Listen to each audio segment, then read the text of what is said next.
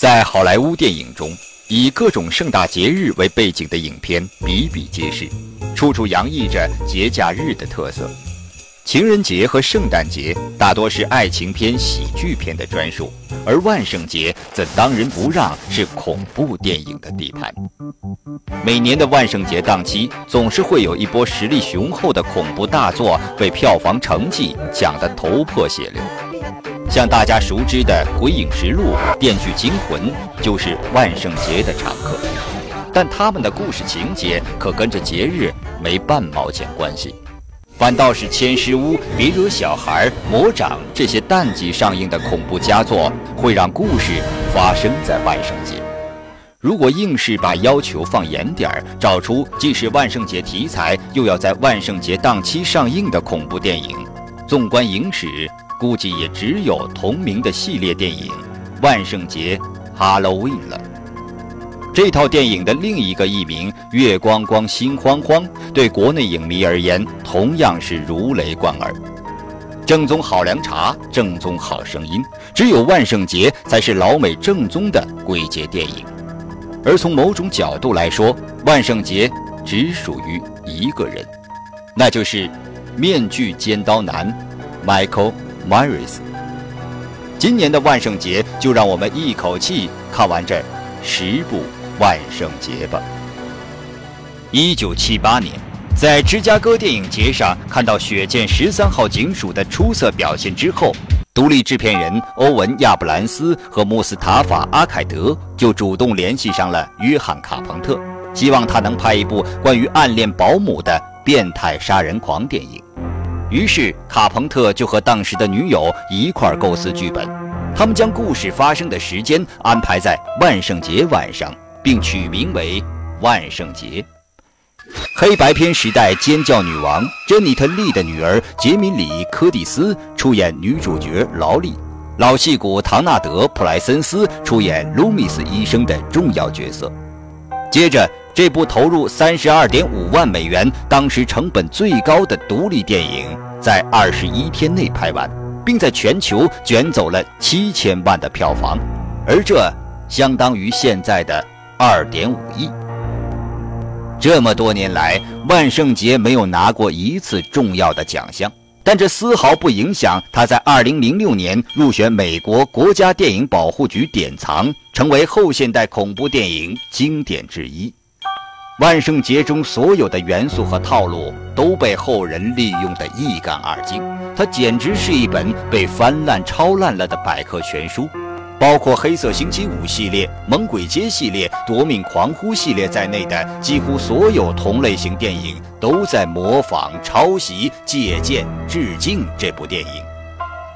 万圣节不让观众了解到任何东西，而是拿他们认为自己看到的东西来吓唬他们。从最初的南瓜灯由远及近，配乐升起，一直到镜头换成六岁时的迈克尔·迈尔斯的第一视角，全程用摄像机代替了凶手的眼睛，让观众身临其境参与进来。紧接着，没有太多的铺垫，镜头就跳到十五年后，这个恶魔脱狱了。卡彭特只是利用了“暴风雨之夜”精神病院的牌子，丧尸般漫无目的的游荡的病人，以及卢米斯医生几段简单但抓住重点的关于杀人魔的描述，再加上一小段劫车逃离的镜头，就足以让人心慌慌了。然后，故事就正式设定在伊利诺伊州的一个小镇上，这是个整洁安宁的小镇。和大多数那个年代的美国梦一样，这是人人向往的标准小康式社区。这样的设定，再加上反差极大的陌生人是杀人狂，诸如此类的布置安排，在日后的恐怖电影中被不断套用。万圣节虽然是杀人狂电影，但并不重口味。比如，Michael 在汽车里用刀割断女二号脖子的时候，就利用雾气做了模糊处理。没有见血，却胜似见血。同样，当 Michael 用刀把受害者钉在家具上的时候，也没有见到血的痕迹，有的只是冷色调的灯光处理，以及 Michael Myers 机械地斜着头研究这具尸体时令人不寒而栗的感觉。结尾部分，卡朋特让 Michael 不停地被击倒，并不断复活。他宁可让这个故事在现实中讲不通。这样一来的话，就让 Michael Myers 彻底从一个精神病杀人狂转换到了人形恶魔。b o g e m a n 这个词在影片中多次出现，Boogeyman 就是永远杀不死的恶魔恶灵。影片结束时，就算劳力不去看，都知道这个恶魔肯定又消失了。就算这个家伙被打死，但留给被害人的创伤肯定也是一辈子的。与其给个虚幻的创伤，还不如让这个恶魔继续存在下去。卡朋特在音乐方面的天赋也一直是有口皆碑的，《万圣节的成功》那段经典配乐可以说是功不可没。《万圣节》里没有透露太多关于 Michael Myers 的信息。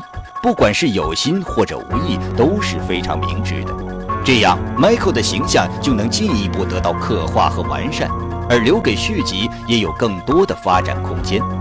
只是，或许连卡朋特都没有想到，后来的那么多续集中，基瑟会是那么的冷酷无情。相比之下，你甚至会觉得第一部太温暖了。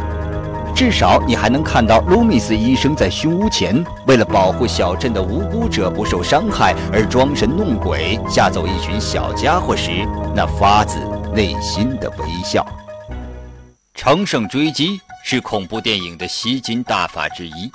拍摄于1981年的《万圣节二》在制作班底上相当原班人马。卡彭特本人不打算执导该部影片。他推荐了一位完全不出名的陌生导演瑞克·罗森塔尔来接手，因为这个新人拍过一个很棒的短片，里面充满了他喜欢的悬疑、惊悚等元素。卡彭特和女友则继续做编剧工作。《万圣节二》仍旧发生在1978年那个血腥的夜晚。瑞克·罗森塔尔在指导方面尽量与卡彭特接近。比如第一部片头出现的南瓜灯，在第二部中再次出现，而且随着音乐响起，镜头推进，南瓜灯慢慢裂开，从中出现了一个骷髅。这个暗示万圣节深处黑暗恶魔的表现手法不言而喻。影片再次大量使用了 Michael Myers 的第一视觉，躲藏、跟踪、杀戮，比第一部更加老练。与此同时，在影片开头，导演则采用了四五十年代的经典歌曲《造梦先生》，这无疑也成了第二部中的一大亮点。在传统恐怖片里加入欢快的歌曲，然后随着音乐声渐渐淡出，紧紧接上第一部剧情回顾的追杀戏，让观众突然有种措手不及的感觉。万圣节二在节日氛围上的营造是第一部无法比拟的，熙来攘往的人群，呼啸而过的警车，几乎所有的户外场景都在提醒着我们，这是万圣节，在这个晚上，节日将会变成地狱。第二部还特别交代了 Michael 和劳力是亲兄妹的血缘关系。这一点也让万圣节系列与其他杀人狂电影截然不同。其他的人魔对外残酷冷血，对自家人却好到不行。Jason 最听自己妈妈的话，乖乖萌萌的；而德州电锯皮脸男则全家一心，其利断金。只有 Michael 是一定要追杀光自己的至亲，不达目的不罢休。在影片中，劳力住进了当地一家医院。医院总该是平和安全的地方，但在恐怖电影中，越是安全的地方，往往会变得愈加悲惨。新生和死亡通常只是一线牵。影片从半小时之后就开始将叙述重点放在了医院内。Michael Myers 像鬼魂一样走遍医院每个角落，搜寻自己的猎物。停车场、地下室、住院部、产房，一个地方都不放过。而安保人员、护士长、护士、值班医师也都个个死于非命。在另一边，卢米斯医生跟警方搜捕 Michael 的时候，各种状况层出不穷。一名戴面具被误认为凶手的路人被警车意外撞死，烧成灰炭。愤怒的居民聚集在 Michael 的凶屋前，投掷石块。当地一所小学被破门而入，黑板上留下了血渍。从这些方面来看，导演对影片的整体感觉以及掌控能力非常强，完全没有新人的羞涩印记存在。而影片结束时起的大雾，更是让人有一种死里逃生的迷离感。这个时候。造梦先生再度响起，更是非常应景。万圣节二顺利出炉后，在美国拿下了两千五百万票房的佳绩，成为当年最卖座的恐怖电影，干掉了同样来势汹汹的晚辈《黑色星期五二》、老字号长辈《天魔三》以及另一部经典狼人电影《破胆三次》。卡彭特和女友认为，迈克也好，医生也罢，都在第二部结局的大火。中死了，对他们而言，万圣节系列到此结束。一九八二年，从电影院看完《万圣节三：女巫季节》出来的人，几乎都在问同一个问题：Michael Myers 哪儿去了？这部由汤米·李·华莱士执导的电影，跟前两部没有半毛钱关系，是一个崭新的故事。讲述一名医生意外发现一家生产万圣节面具的工厂正在实施一个恐怖的统治计划。最初，制片方希望通过前两部电影的成功，让接下去每年的万圣节都推出一部应景的独立影片。然而，几乎一边倒的差评和票房失利，让这部片子遭到了灭顶之灾。不过，静心而论。这部巫术和科幻结合的恐怖片，继承了《天外魔花》以来豆荚电影的特点。如果单独放在万圣节系列之外，也能成为一部非常棒的电影。后来，汤米·李·华莱士成功执导了斯蒂芬金的《小丑回魂》。由此可见，并不是《万圣节三：女巫季节》不好，只是因为人们都低估了 Michael Myers 的魅力。六年后的一九八八年。Michael Myers 终于回来了，影迷大众喜大普奔。制片人启用了新人导演德怀特·利特。这一次，卡彭特和女友将万圣节的相关版权都转让给了制片人穆斯塔法·阿凯德。从此，这位叙利亚籍的美国人开始经营万圣节系列。为赶在当年轰动全美的编剧大罢工之前弄出剧本，所以时间非常紧迫。杰米里·柯蒂斯经过这些年的演艺生涯，在喜剧电影中有了立足之地，因此谢绝了出演女主角。故事的设定也就变成劳力在一场车祸中丧生，留下一个女儿杰米。Michael Myers 开始对自己的外甥女展开追杀。唐纳德·普莱森斯继续出演卢米斯医生，这个幸存下来的老人家既要克服自身的病痛，又要继续追踪 Michael。这种心有余而力不足，相比之前几部有过之而无不及。影片中最抢眼的莫过于小 Jimmy 的扮演者，当时只有十一岁的丹尼埃尔·哈里斯。这个拍摄过一些电视剧和广告的小姑娘，在电影处女座上的精彩表现，让影片增色不少。Michael 的归来显得强大了很多，虽然他给了这个小镇充足的时间，让人们提前预防。但这一次，连警局都被血洗了。就算一群人在治安官家里做好了充分准备，还是被杀得七零八落。即便小镇居民开起皮卡，人手一支枪，联手追捕 Michael，也没让情况好到哪里去。对恐怖续集电影来说，没什么关联性的情节之间，总是让人少了一份亲和力。你会在乎《黑色星期五》第四部里谁被干掉了吗？你还记得《死神来了三》里面挂掉的那些家伙是干嘛的吗？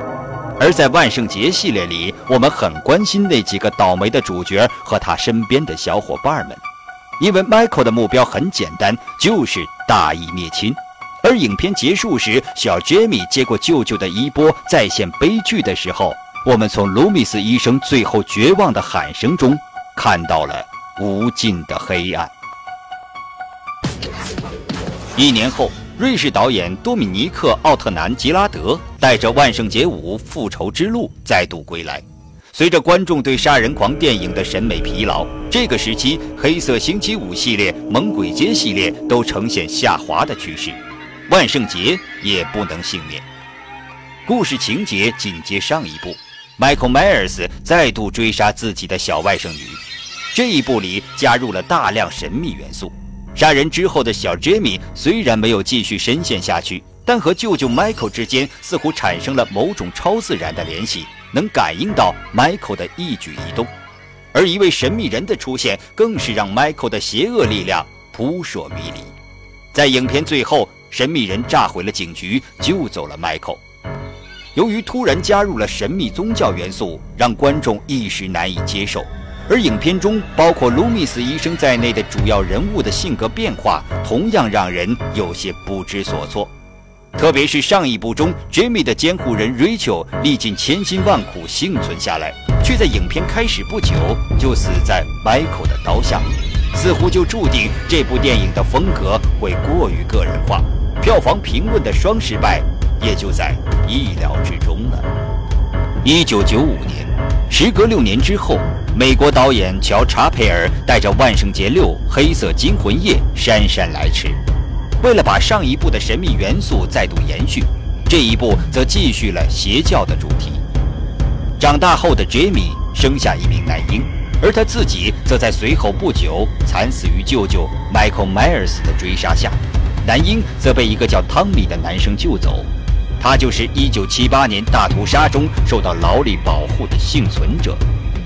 和卢米斯医生不同的是，他一直在默默关注着 Michael 的动向。影片的重点则落在揭秘上。对于纠结的影迷来说，为什么 Michael 要对自己的家人赶尽杀绝？是什么让 Michael 拥有一副不死之身？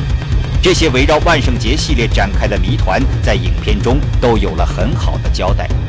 这是关于牺牲一个家庭来祭祀整个部落的恐怖仪式。Michael 背后的神秘人和神秘集团也浮出水面。某种程度上说，这一部是在收拾上一部留下的烂摊子。虽然在评论上不免躺着中枪，却在票房上取得了不错的成绩。此外，在拍摄完该片不久，卢米斯医生的扮演者唐纳德·普莱森斯就与世长辞了。因此，影片也特别在结尾的时候向他表示致敬。至此，这位恐怖电影中悲剧式的英雄人物正式谢幕，留下了更加孤僻的 Michael。一九九八年，在万圣节迎来二十周年之际，以《黑色星期五》第二、第三部以及《夜半鬼敲门》等恐怖佳作闻名的导演史蒂夫·麦纳接下了重任。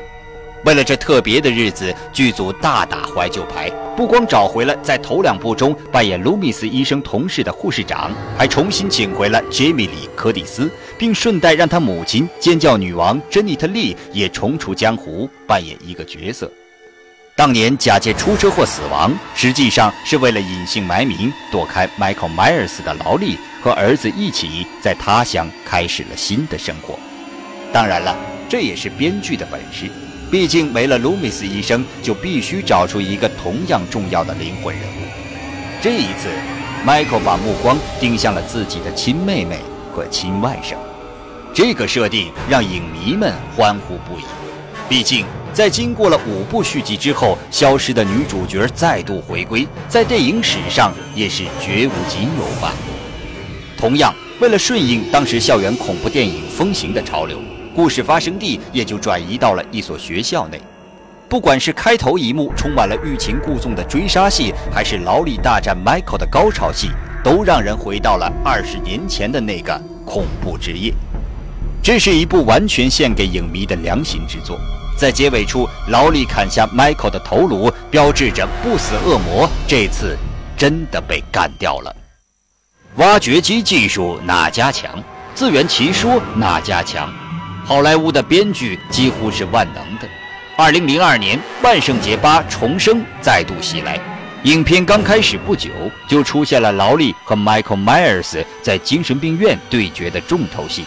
原来，Michael 在上一部中狸猫换太子，让一名警察成了自己的替死鬼，被劳力砍掉了脑袋。这部电影也是《万圣节二》的导演瑞克·罗森塔尔再度回归执导此系列。并把时下流行的网络真人秀带到了 Michael 的凶宅之中。全片把娱乐节目和新闻媒体讽刺了个遍，还不乏一些幽默的元素。但是这样的电影很难被一些忠实的影迷所接受，在他们看来，Michael 不应该插手娱乐产业，虽然他本身就是娱乐产业制造出来的。此外，该片还是没有逃出恐怖电影加网络题材等于自掘坟墓的魔咒，所以观众给出差评也只能认了。也许这一部电影最大的受益者就是 Michael Myers 了。二十五年后。他终于杀掉了自己的亲妹妹。二零零五年，万圣节系列之父、制片人穆斯塔法·阿凯德在震惊世界的安曼爆炸案中丧生，标志着万圣节系列暂时画上了句号。直到次年，地门影业让千石屋导演罗布·僵尸来拍摄新一部万圣节。作为万圣节的忠实影迷以及卡朋特的好友。罗布僵尸翻拍了原版电影，影片前半部分主要关注 Michael Myers 的童年是如何受到各种影响，从而变成杀人狂，并度过精神病院生活的。影片后半部分则再现了原版的杀戮戏，可以说是前传加翻拍性质的一部电影。影片一经上映就打破美国劳动节周末票房纪录，而 Michael Myers 也迎来了自己恐怖事业的。第二春，美国的恐怖电影总是不会见好就收。二零零九年，罗布僵尸再次执导了最新一部万圣节电影《新万圣节二》，而这部电影完全成了他自己风格的秀场。对大多数老影迷而言，这种纯粹为杀戮而杀戮的戏份完全脱离了以往的作品，显得不伦不类；而对普通观众而言，这部影片就是个灾难。可以说，罗布僵尸让万圣节系列获得了新生，随后便扼杀掉了它。那么问题来了，挖掘机技术哪家强？自圆其说哪家强？这些就看好莱坞电影人以后的造化。他给后人留下了十分棘手的选择：如果继续拍下去，是按照最初的八部版本万圣节，还是跟着罗布僵尸的新版本万圣节？毕竟，世界人民还是一直期待着 Michael Myers 能够再度归来。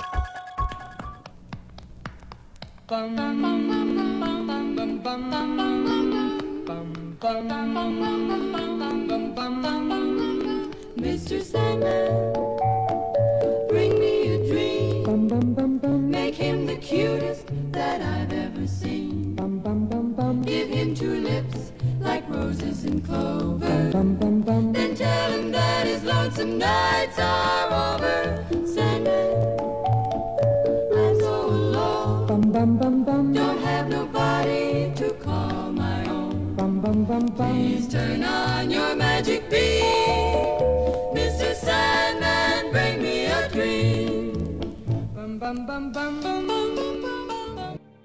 嘿，胆小鬼们！这里是专门为你练胆的尖叫影院，怎么样？对我们的节目还满意吗？想观看更多内容，请点击视频右上角的图标订阅我们。你还可以关注我们的新浪微博以及豆瓣小站，与我们更密切的问答交流。记住，是尖叫影院哦，那里还有更多精彩内容在等着你们，尽情尖叫吧！